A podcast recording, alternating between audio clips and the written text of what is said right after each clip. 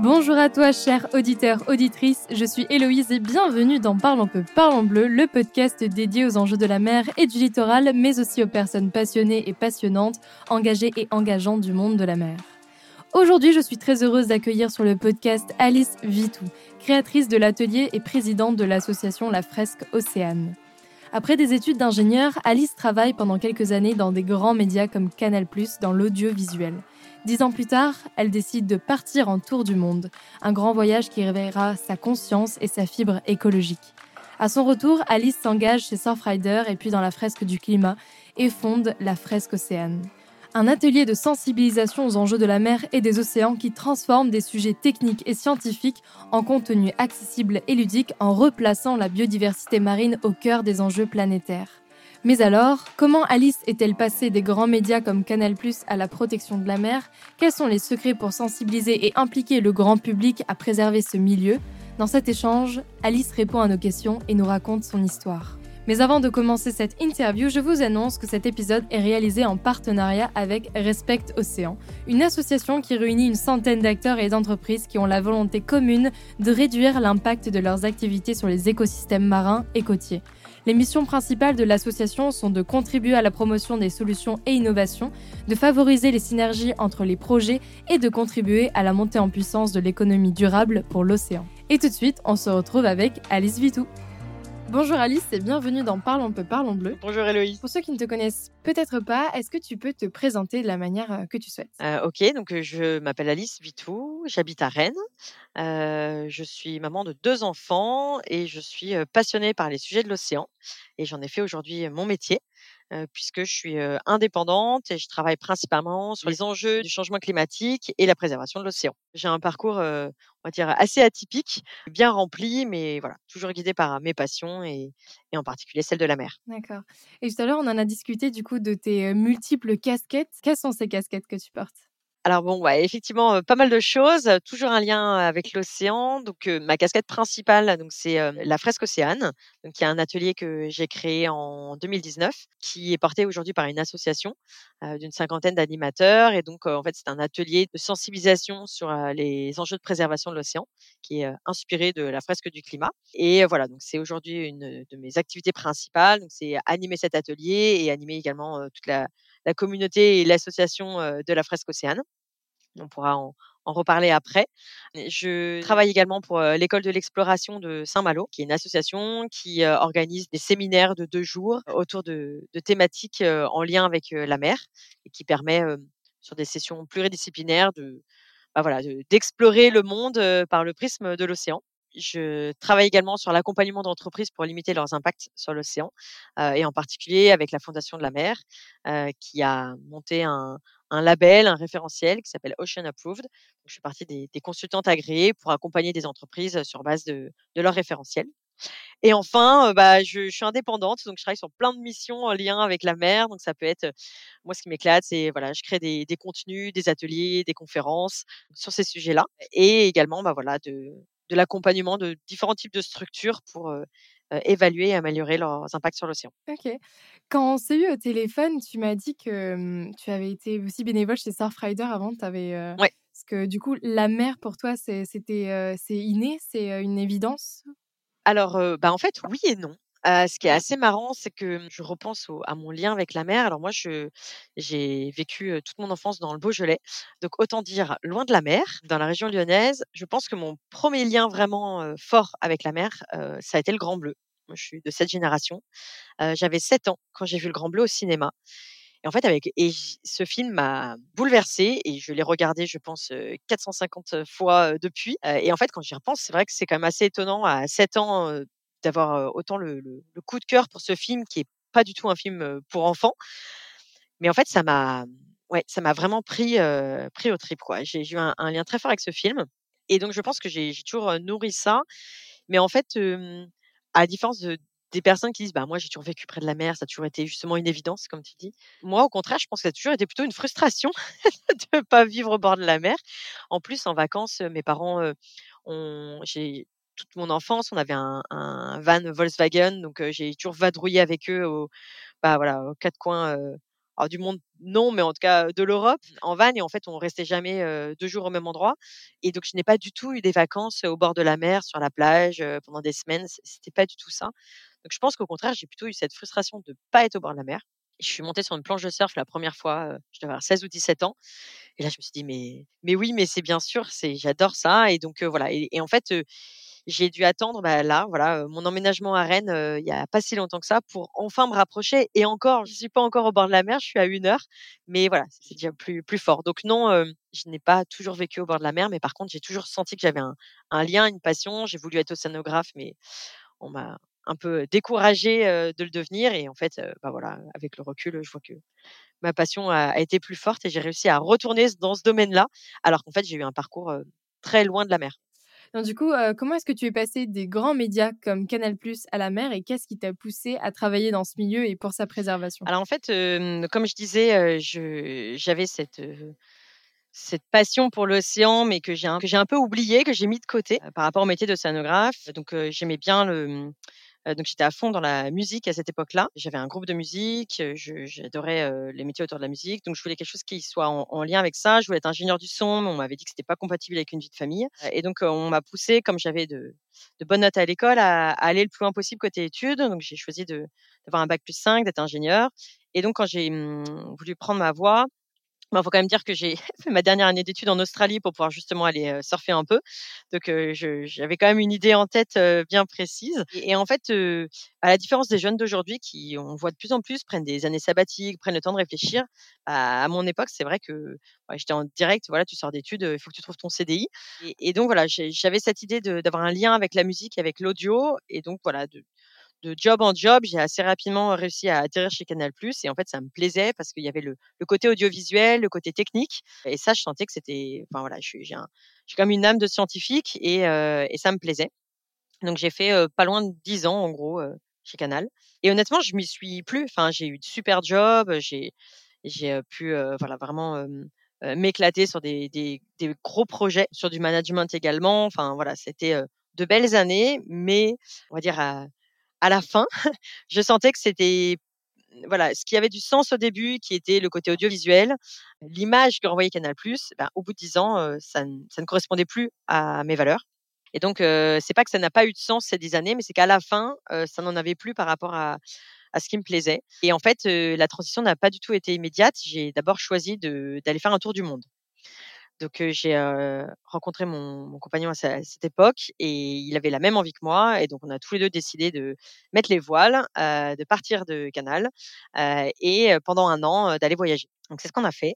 et comme on était plutôt des grands voyageurs tous les deux, on n'avait pas envie de voyager pour voyager, on voulait que c'est du sens, toujours cette quête de sens. Et on a décidé de monter un projet qu'on a appelé le Learn and Give, où plutôt qu'essayer d'apprendre quelque chose aux, bah voilà, aux populations qu'on allait croiser, on s'est dit qu'en fait on allait plutôt apprendre d'eux et qu'on avait beaucoup plus à apprendre d'eux que l'inverse. Et donc en fait notre fil conducteur, ça a été dans, dans chaque région ou pays où on allait, on, on essayait de regarder ce qui était local. Ça pouvait être de l'artisanat, du sport, de la cuisine, enfin peu importe. Et on essayait de sortir des sentiers battus pour rencontrer des personnes qui allaient accepter de nous apprendre ça pendant quelques minutes, quelques heures, quelques jours, peu importe. Et on filmait ça, voilà, sur des, petites passives vidéo rigolotes de quelques minutes. Et ces vidéos, elles sont toujours disponibles ou... Euh? Bien sûr, vous tapez Learn and Kiff et vous pouvez me voir euh, avec donc Stéphane. Il y a, euh, bah voilà, c'était en 2015. Et honnêtement, on a fait ça. Alors moi, j'ai quelque chose qui est très fort dans ma vie, c'est la liberté. Ça a toujours été mon moteur. Donc plein de personnes nous ont dit ah mais vous devriez, comme en plus on était tous les deux dans les médias, vous faire sponsoriser, avoir un peu d'argent pour bah, justement être voilà être aidé par par certains médias. Et nous on s'est dit non, on veut de la liberté. On veut pas avoir de contraintes, aucun compte à rendre. On part. Si au bout d'un mois notre concept, on voit qu'il tient pas la route, on l'arrête et c'est pas grave. Donc on est vraiment parti, voilà, sur nos économies, en se disant on va tenter le concept et puis on verra bien si ça marche ou pas. Et on a commencé.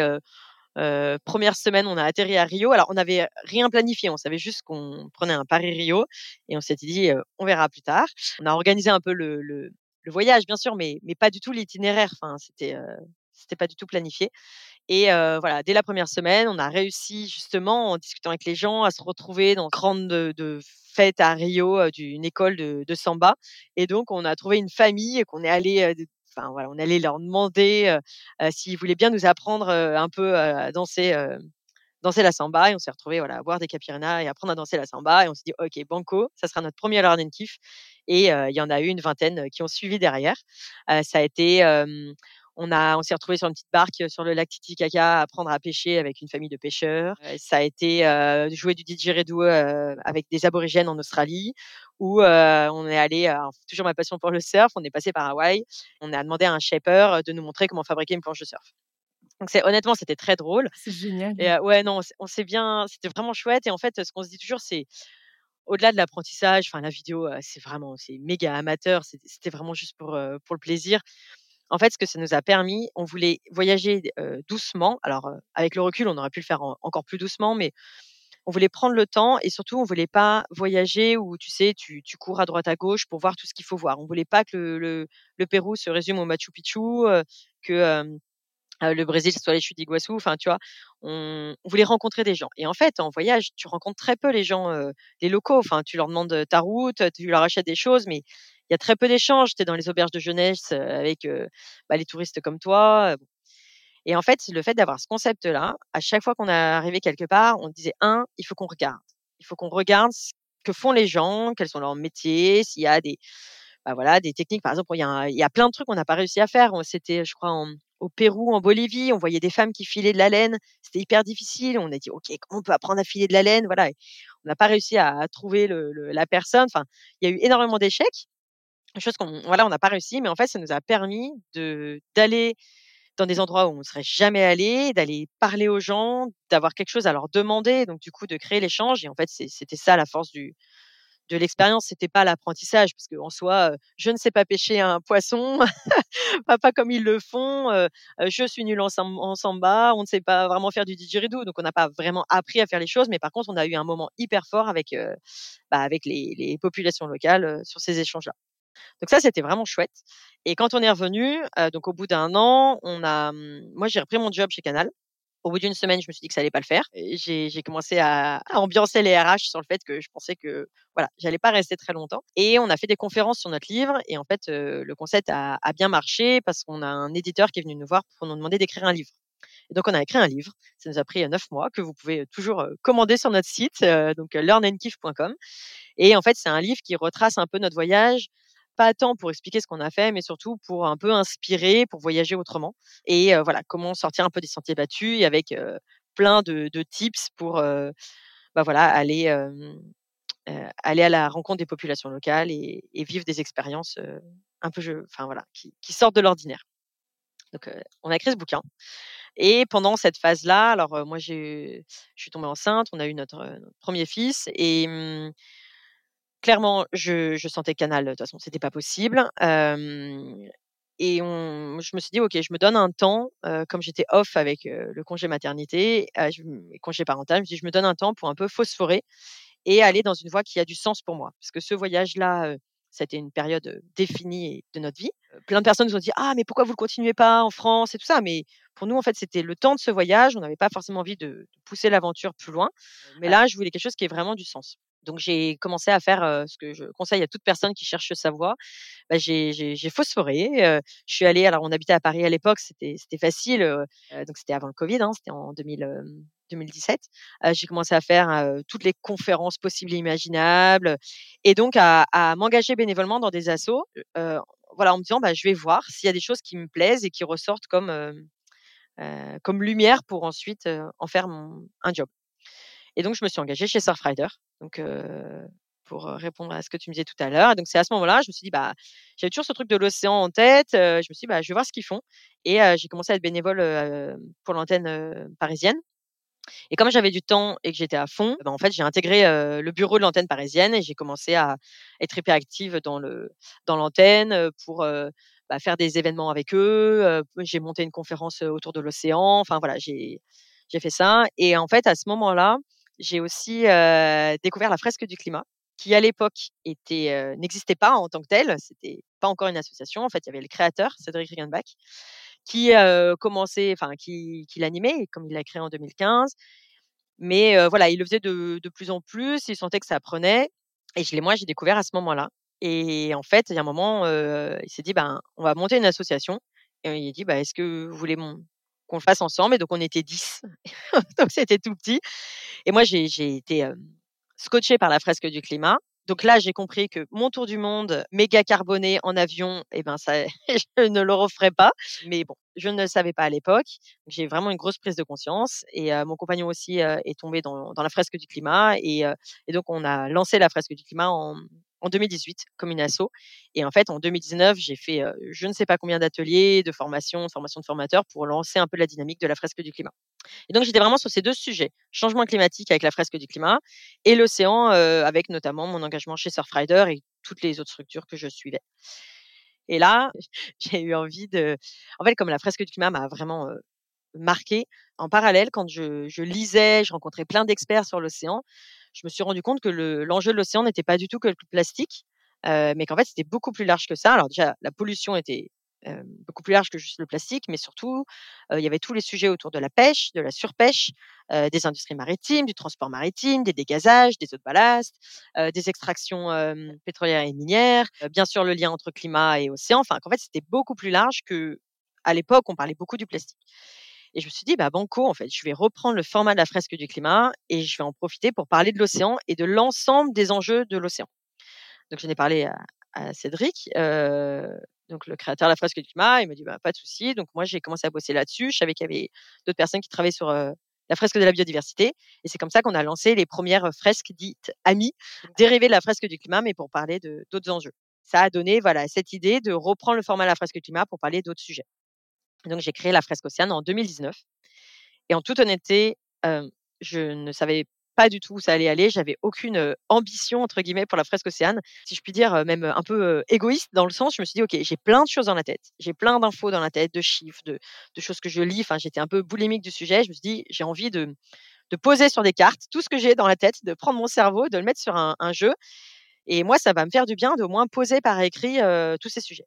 Et donc, je l'ai fait. Et après, j'ai commencé à l'animer et j'ai vu que ça prenait. Et donc, voilà, j'ai formé ensuite des animateurs et ça, ça a pris. C'est devenu l'association qui existe aujourd'hui. Mais vraiment, à la base, c'était surtout pour mettre à plat un peu tous les tous les sujets que je lisais sur sur cette thématique.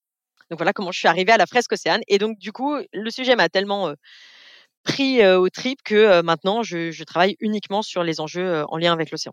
Et aujourd'hui, du coup, tu travailles toujours avec la fresque du climat? Vous travaillez de concert ou c'est complètement deux choses différentes? Ouais, alors bien sûr. Non, non, non, non. En fait, euh, au tout début, euh, on a vraiment une discussion. On, on, pensait hein, que les fresques dites amies allaient être portées par l'association de la fresque du climat. C'était ça le, enfin, c'était un peu pensé comme ça. Mmh, sauf que, en fait, la fresque du climat a, a décollé euh, vraiment très fort. Ça a demandé énormément de ressources humaines et d'énergie justement pour, euh, bah, pour répondre à, la demande de la fresque du climat qui, qui cartonnait. Et donc, euh, d'un commun accord, on va dire, on s'est dit que non, en fait, la fresque du climat n'allait pas pouvoir mettre les ressources pour développer les autres fresques amies. Et donc, on a décidé de créer des, des structures associatives séparées. Mais en grosso modo, la très grande majorité des, créateurs et animateurs d'autres fresques sont tous animateurs de la fresque du climat et on est en, lien très fort. Et moi, ça arrive régulièrement que Cédric ou d'autres personnes de la fresque du climat renvoient des gens vers moi quand en fait ils veulent quelque chose plus vers l'océan et réciproquement. Moi, je fais toujours la, la, méga promo de la fresque du climat dans mes ateliers pour les personnes qui l'ont pas faite. Enfin, on, est en, en lien en lien très fort. Mais c'est au niveau, on va dire, administratif, des structures qui sont séparées. Ok. Et pour ceux qui ne savent pas ce que c'est du coup la fresque océane, la fresque du climat, est-ce que tu peux expliquer comment ça fonctionne l'atelier? Bien sûr. Alors la fresque du climat, en fait, le principe, c'est un jeu de 42 cartes qui, le, but de l'atelier, c'est vraiment de comprendre les causes et les conséquences du changement climatique. Donc c'est un atelier qui est collaboratif. On est 6-7 autour d'une table et l'animateur nous distribue dans un certain ordre les cartes et il va falloir les mettre en lien et dire quelle carte cause quoi. Et en fait, ça permet vraiment de, de retracer petit à petit toutes les conséquences du changement climatique, en partant bien sûr des activités humaines, sans trop spoiler l'atelier. c'est un atelier qui dure trois heures. Et ensuite, une fois qu'on a posé toutes les cartes, donc ce qui est hyper intéressant, c'est qu'on bah, fait vraiment le, le, le déroulé. Mmh. C'est c'est pas une conférence descendante quoi. Vraiment, les participants vont échanger et vont se poser les questions pour voir pour voir comment ça fonctionne. Et il y a une citation de Confucius que j'aime beaucoup et qui je trouve explique très bien le, principe de l'atelier. c'est dis-moi et j'oublierai, montre-moi et je retiendrai, mais implique-moi et je comprendrai. Et pour moi, c'est vraiment ça la fresque du climat. C'est parce qu'on est impliqué, parce qu'on va faire les cartes, on va faire les flèches, on va se poser les questions. Là, on comprend vraiment les enjeux. La même chose sous une forme de, ou de conférence ou de livre, on, a plus tendance à voilà, à ce que ça passe et à ce qu'on oublie, ou en tout cas qu'on se sente moins en lien avec les enjeux. Et donc la fresque océane, c'est pareil, c'est des cartes, des flèches, donc c'est volontairement très low tech. c'est pareil, c'est collaboratif. Sauf que là, il y a une centaine de cartes, c'est un peu plus dense. et on a six thématiques. donc, les pareil, les participants vont devoir mettre en lien les cartes. On a une première partie sur les apports de l'océan. ensuite, sur la biodiversité marine. Ensuite, sur la, la pêche et l'aquaculture. Sur les industries maritimes. ensuite, le lien climat et océan. Et enfin, la pollution. Donc c'est pareil, c'est un format de 3h, 3h30 où les participants vont devoir se plonger dans chacune des thématiques. Toutes les thématiques sont reliées les unes avec les autres pour avoir justement cette, vue globale des enjeux de l'océan. C'est un, atelier comme la fresque du climat qui s'adresse à tous, hein, aussi bien des personnes qui, sont novices en la matière que des personnes plus expertes, des citoyens, des entreprises, des collectivités, des écoles, des associations. On a des formats juniors, on est dans plusieurs langues. Enfin bon, bref, on s'adapte. Ok, ouais, donc ça, la fresque océan, ça s'adresse à tout le monde. Bien sûr. Et moi, la question que je me pose, c'est vraiment comment est-ce qu'on transforme des sujets a priori techniques et scientifiques en contenu accessible et ludique bah Déjà, il y a le format.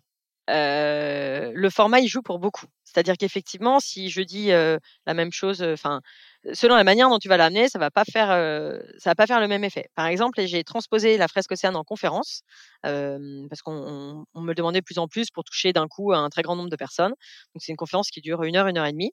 Et en fait, pour un peu retranscrire ce, le côté ludique, j'ai intégré un quiz en direct où les participants répondent à une dizaine de questions. Et en fait, c'est un peu comme la fresque du climat, c'est-à-dire que ça, te questionne, ça t'interroge et tu es un peu acteur justement de ta prise de conscience.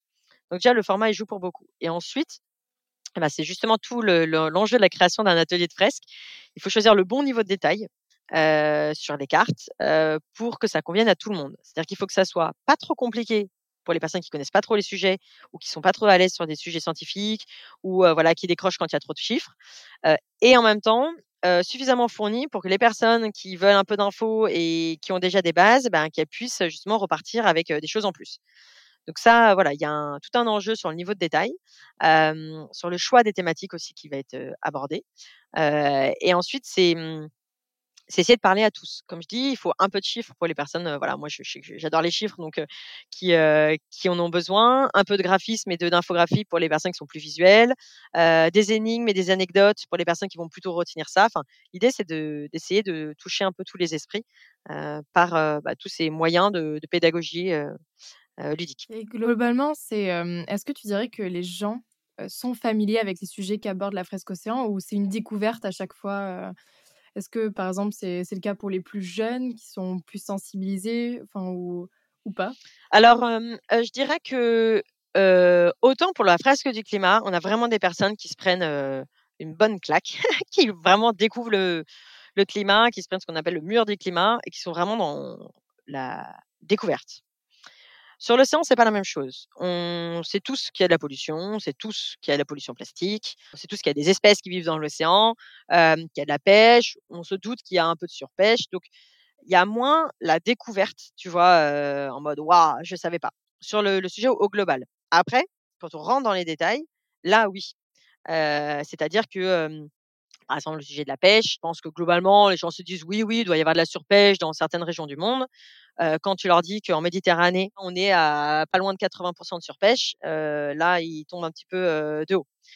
c'est pareil. Il y a plein de chiffres comme ça, en fait, où en fait, ils, ont l'ordre, enfin, ils savent, on va dire, un peu au global, mais pas à quel point.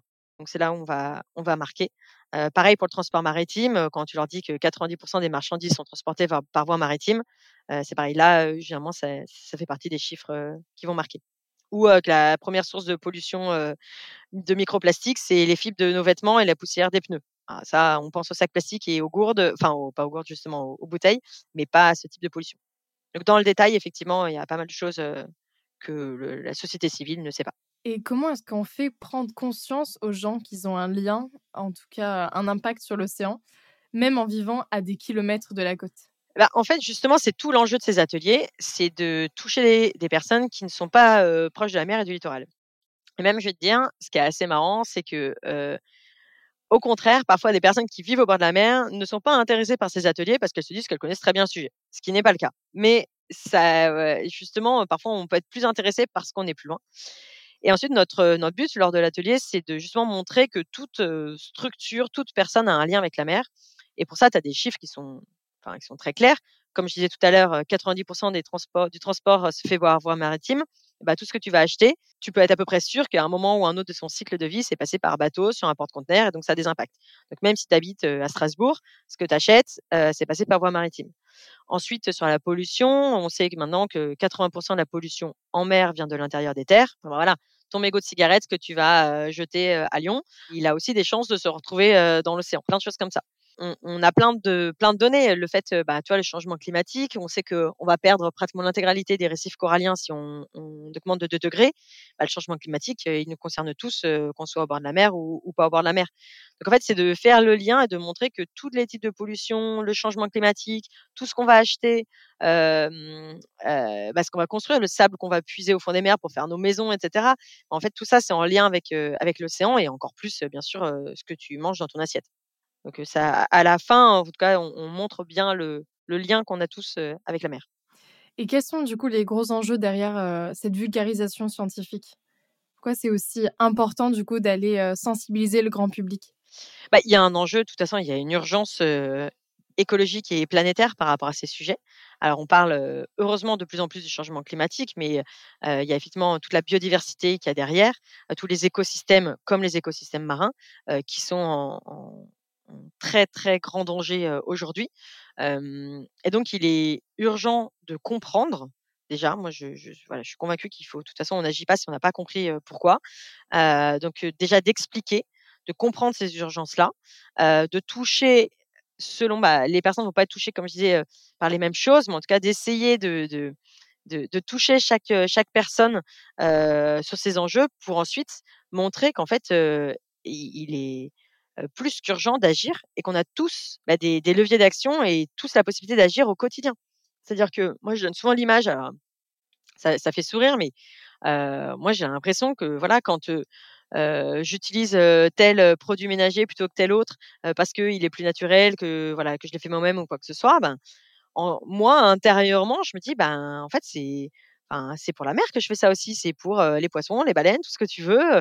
Quand je vais justement pas prendre ma voiture et prendre un bus, quand je vais prendre le train plutôt que voilà un avion ou autre, bah je sais que c'est, enfin moi, ce qui me fait vibrer, c'est la biodiversité, c'est les espèces marines et honnêtement, je, dans ma tête, je fais ça plus pour elle que mes enfants, mes petits-enfants. Pas que j'y tienne pas, mais en fait, c'est ce qui me parle aujourd'hui. J'ai voilà, cette passion-là.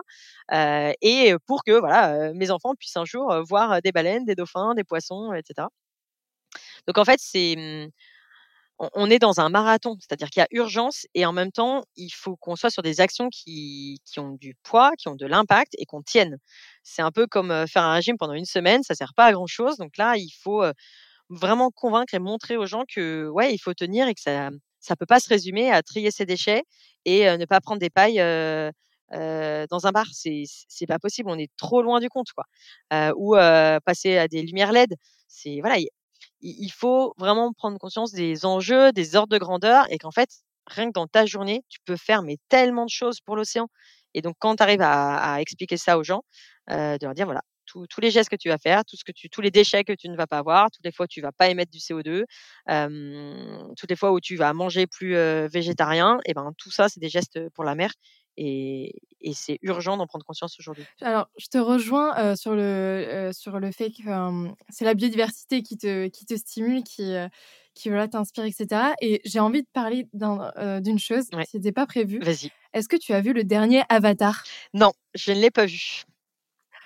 Et on, j'en ai beaucoup entendu parler, mais je ne l'ai pas vu. Je vais pas te spoiler, mais moi, j'ai pris une claque avec ce film euh, parce que bah, déjà, c'est lié à, la mer et je, pense que je veux faire un mmh. épisode dédié à ce, à ce film parce que il révèle énormément de choses par rapport justement à nous, notre place en tant qu'être humain, être vivant et le lien qu'on a mmh avec les autres espèces en fait. et c'est l'objectif, c'est de replacer nous en tant qu'êtres vivants parmi l'ensemble des autres êtres vivants, la planète, les, bah, les animaux qui vivent dessus, etc., la nature.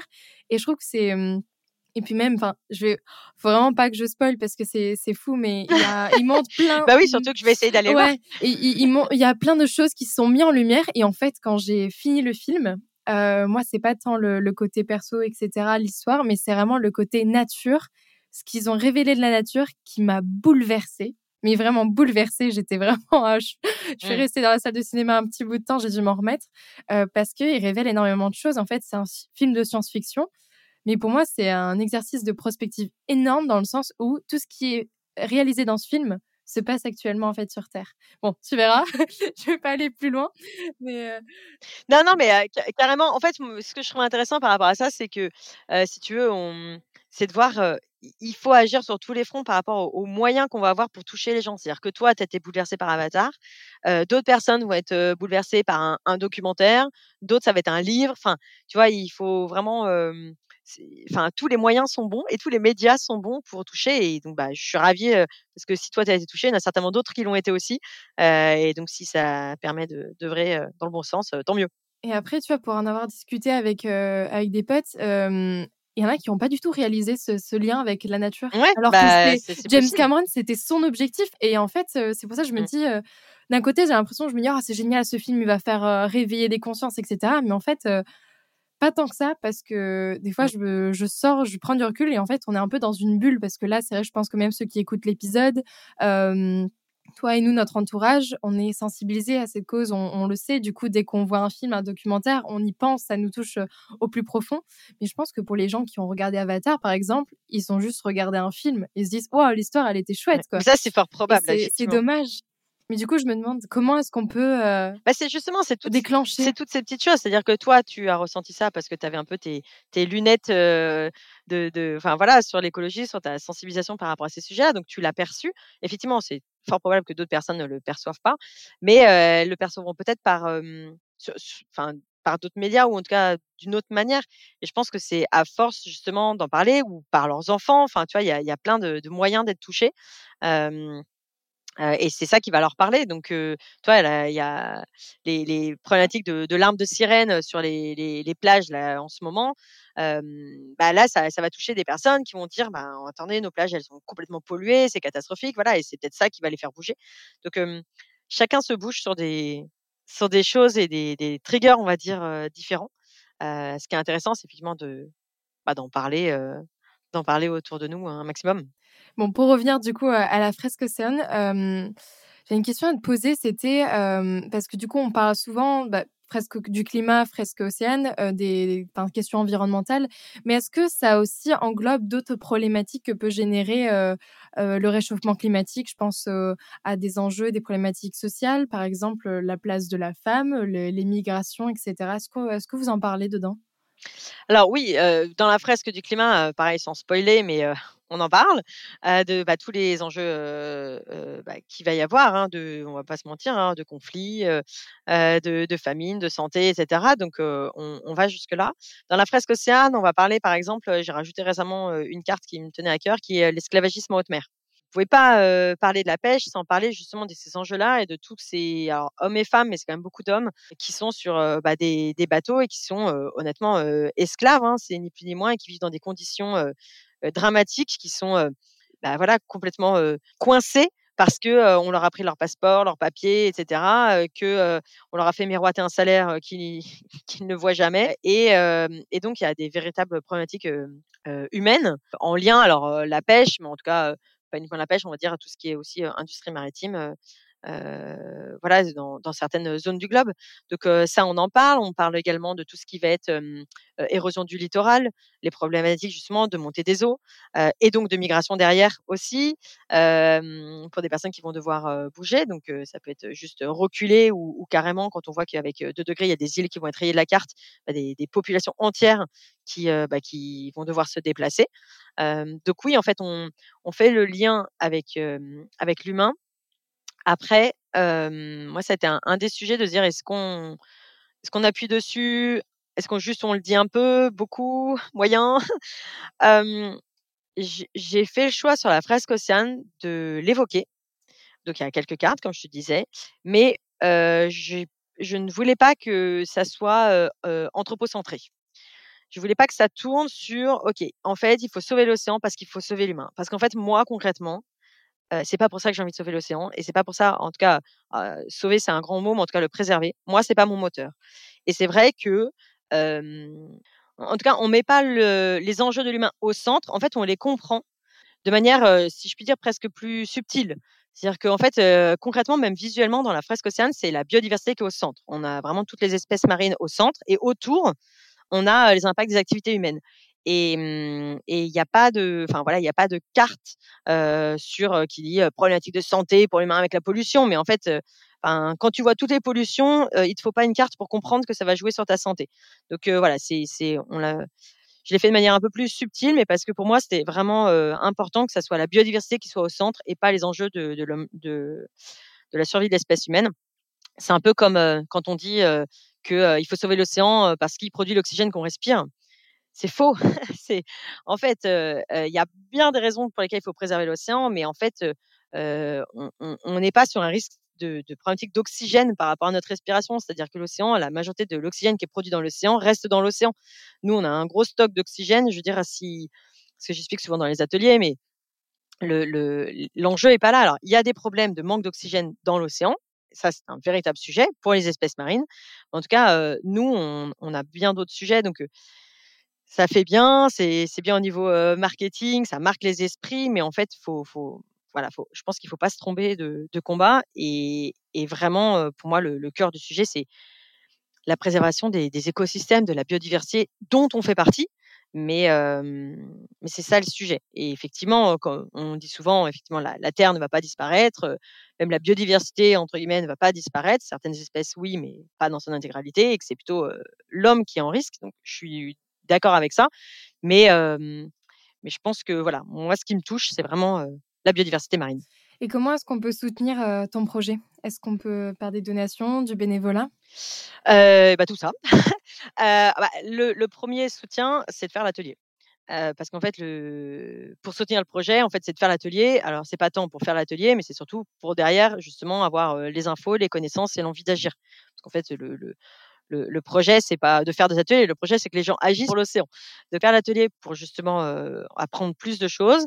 Ensuite, c'est d'en parler autour de soi, euh, parce que euh, on le voit, autant il y a des villes comme Paris où les ateliers, on a une liste d'attente euh, qui est énorme. Il y a d'autres villes où effectivement on peut avoir plus de mal à remplir certains ateliers, alors que les personnes, quand elles sortent de l'atelier, elles disent ah mais c'était génial, voilà. Et on dit bah, parlez-en autour de vous.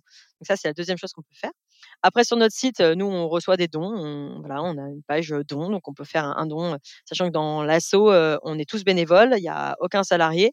Donc, on, bah, comme toutes les assos, on, on est autonome. nous, on n'a pas de subvention, on va dire, de manière pérenne. Donc, on est toujours preneur de, de dons.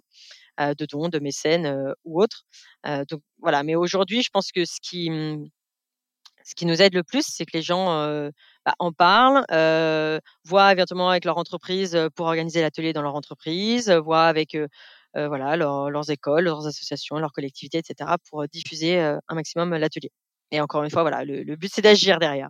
Super. Bah, écoute, on arrive à la fin de, de, cette interview. Pour finir en beauté cette interview, je vais poser trois questions principales du podcast. Alors, premièrement, est-ce que tu aurais une citation qui t'inspire à nous partager? Alors moi, j'ai une citation qui me guide depuis pas mal d'années, euh, qui n'a pas lien direct avec la mer, mais qui est importante dans ma vie, euh, qui est euh, une citation qui dit « On a toujours le choix, on est même la somme de ses choix ». Pour la petite anecdote, je me demande si je l'avais pas trouvée dans une papillote ou un truc comme ça. et en fait, elle m'avait marqué. Je me souviens, elle on l'a mise sur notre frigo pendant, pendant un certain nombre d'années. Et en fait, ce qui me plaît dans cette citation, c'est de dire que, mmh, alors déjà, on a toujours le choix de, d'agir ou de ne pas agir. On est la somme de ces choix. Moi, ça me parle pour dire que, tu sais, on dit souvent le colibri, il y a pas de, il a pas, enfin, toutes les actions sont importantes, etc. Mais en fait, moi, ce qui me plaît plus, c'est de se dire, bah, ok, toutes les actions sont importantes, mais surtout, c'est tes choix et tes non-choix qui, en fait, vont construire la personne que tu es aujourd'hui. En fait, tes, tes valeurs, qui tu es, ce que tu fais, bah, en fait, c'est c'est la mise bout à bout de, tous tes choix, de toutes tes petites actions et tes grandes actions. Et ça, je trouve ça important pour se dire que même si tu as certaines actions qui vont peut-être pas avoir une très grande efficacité, eh ben, en fait, elles te construisent et mmh, ça construit aussi l'image que tu vas renvoyer vers l'extérieur. Et en fait, c'est pour ça que j'aime bien. Et puis surtout quand je dis ouais, mais je peux pas parce que c'est ça. Non, on a toujours le choix. et je la mets en, parallèle avec une, phrase que j'avais lue dans, un livre que je conseille pareil, vraiment, qui est un livre de mmh, Corinne Morel, Darleux, qui est plutôt coulé en beauté que flotter sans grâce. En fait, elle dit, alors j'ai pas la phrase exacte, mais en fait, à un moment, elle explique qu'il ne faut pas mesurer les actions juste à, à l'aune de leur efficacité. C'est, n'est pas qu'une question d'efficacité. Une action, c'est aussi la, sincérité et la dignité que ça va donner au moment présent. Et j'adore ça. Et pour moi, elle va complètement avec la, citation que je t'ai donnée pour dire qu'en fait, c'est, mmh, c'est du sens, en fait. Tous tes choix et tous tes non-choix et toutes tes actions donnent du sens à ta vie. Et c'est ça qui, c'est ça qui est important. Et en plus, comme on est tous un peu dans le mimétisme, et ben voilà, plus tu vas faire des bons choix par rapport, à, en tout cas, à tes valeurs, à ce que tu veux faire, et plus ça va se diffuser autour de toi. Voilà, c'était ma citation papillote. Et l'œuvre du coup que tu as partagée, c'était la deuxième question ou tu en as une autre à partager? Non, non. Alors, bah, ce livre, alors ce, livre-là, plutôt coulé en beauté que flotté sans grâce, je le recommande. Mais si effectivement j'avais un livre à recommander, je dirais que, enfin, ah, il est assez particulier. c'est Anita Conti, qui est une très grande référence dans le milieu des océanographes, qui est première femme océanographe française, qui a travaillé sur des bateaux de pêche. Et en fait, il y a un livre qui, qui moi m'a marqué, qui s'appelle Racleur d'océan. En fait, elle embarque, faut imaginer, on est dans les années 50, et elle embarque sur un, bateau de pêche, sur un chalutier, en direction du Groenland. Et en fait, c'est son carnet de bord. Et si tu veux, moi, j'adore le domaine de la pêche. On n'en a pas parlé, mais de, toutes les thématiques de l'océan, il y a la biodiversité et la pêche. C'est un sujet qui, me passionne, mais je pourrais en faire un podcast de deux heures, donc je ne vais pas trop, pas trop m'étaler. Mais en fait, ce que j'adore dans ce livre, c'est que. Peut-être qu'on pourra se retrouver dans un prochain épisode pour parler de pêche. Ah, avec plaisir, si on parle de la pêche. en tout cas, Anita Conti, elle écrit extrêmement bien. Et donc, c'est vraiment son carnet de bord, enfin, heure par heure, quoi, jour par jour. Tu lis vraiment ses notes. Et elle a donc une plume qui est magnifique. Et tu as vraiment l'impression d'être sur le chalutier tu, tu, tu vois, tu entends les hommes qui font. donc elle, elle se fait toute petite, elle se fait le plus discrète possible. et en fait, ils l'ont acceptée parce que bah, parce qu'elle se fait justement discrète et, elle, elle, décrit vraiment très bien le, le, toute la, vie sur le bateau, le côté assez dur, assez le, la, la, quête du poisson, etc. Et en plus, ils sont sur la pêche à la morue. Et donc, quand on connaît un peu l'histoire, en fait, les stocks se sont complètement effondrés quelques dizaines d'années plus tard. Donc, c'est aussi intéressant au niveau historique. En tout cas, je trouve que ça, ça plonge voilà, de manière enfin passionnante dans la, vie d'un chalutier, sachant que la très grande majorité des personnes n'auront jamais le, la chance, ou en tout cas l'occasion d'expérimenter la vie sur un, sur un chalutier. Et ce livre, bah, pour moi, c'est un, coup de cœur. Bah, je vais le commander parce que moi aussi, la pêche et la biodiversité sont mes deux. Ah, bah voilà. Enfin, pêche, biodiversité et navigation sont mes trois petits sujets. Voilà. Ah, j'ai plein de références sur la pêche. Mais en tout cas, celui-ci, euh, il est accessible dans le sens où c'est voilà, c'est un carnet de bord. Donc, je vais pas dire c'est un roman, mais en tout cas, c'est voilà, c'est pas trop technique. Ok, super. Et enfin, la question la plus importante de tout le podcast. Ah. La mer, qu'est-ce que c'est pour toi? Qu'est-ce que ça t'évoque? Plein de choses. bah, pour moi, la mer, c'est, enfin, Jacques, il y, a deux images qui me viennent en tête. C'est euh, toute la vie dans la mer, donc toutes les espèces marines. moi, c'est ce qui fait que je mène les combats que je mène aujourd'hui, qu'il faut qu'il faut qu'on préserve. Et on dit souvent, quand tu veux choisir justement ton métier ou quoi, réfléchis à ce qui te passionne. Et l'alternative, si tu trouves pas de choses qui te passionnent, c'est réfléchir à ce qui te rend dingue, ce qui t'énerve le plus dans la vie. Et moi, honnêtement, c'est justement de voir qu'il y a des, des, des, espèces, mais que ça soit du, du voilà, du, du plancton, du crabe, des baleines, enfin peu importe, qui sont là, qui vivent dans une certaine harmonie, et nous, on vient bah, mettre un peu le boxon et faire qu'il y a des espèces qui sont en train de disparaître. et quand je vois le, mal qu'on peut faire à la biodiversité marine, voilà, moi, c'est quelque chose qui me prend vraiment, voilà, j'ai vraiment très à cœur de, de, combattre. Quoi. donc, pour moi, c'est vraiment ces espèces et le, le le rôle que l'on a pour justement les, défendre et les préserver. Alors, ça ne veut pas dire mettre l'océan sous cloche. On, a besoin de pêcher.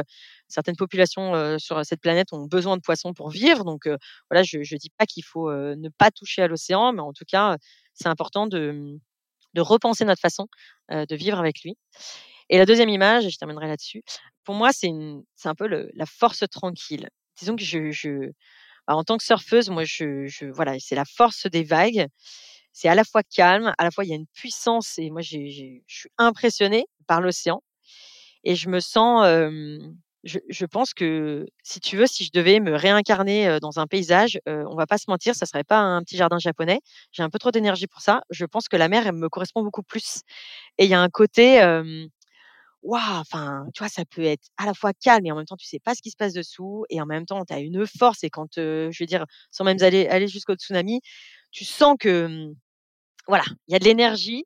C'est un, un vrai monde et moi, je sais que à la fois il m'apaise, à la fois il m'impressionne, en même temps il me fait peur aussi, mais mais il y a quelque chose de très fort. Donc voilà, pour moi c'est voilà, j'appelle ça un peu la force tranquille, mais c'est une connexion très forte avec ce, l'énergie, on va dire, de la mer. Bah, écoute Alice, je te remercie pour avec plaisir. ce partage de savoir et d'expérience. Et pour ceux et celles qui souhaitent en savoir plus sur la fresque Océane et sur Alice, je vous mets tous les liens d'infos en description de cet épisode. Et en tout cas, merci encore Alice pour ce partage. Avec grand plaisir. Et eh ben, merci d'avoir m'avoir donné la parole et d'avoir pris le temps justement de parler des océans. C'est important. Merci Héloïse. Merci à toi. Et voilà, c'est la fin de cet épisode, j'espère qu'il t'a plu. Si c'est le cas, n'oublie pas de t'abonner, à liker, à partager ou à écrire un commentaire sous l'audio ou sur ma page Instagram, ça fait toujours plaisir. En tout cas, moi j'ai passé un super moment avec Alice, que je remercie grandement pour avoir partagé sa voix, son savoir et son expérience. Je remercie aussi toute l'équipe du podcast pour l'écriture, Émilie Riclet et Ella Etienne, et au montage, Luc Delva. Sur ce, je te dis à bientôt dans un nouvel épisode. Ciao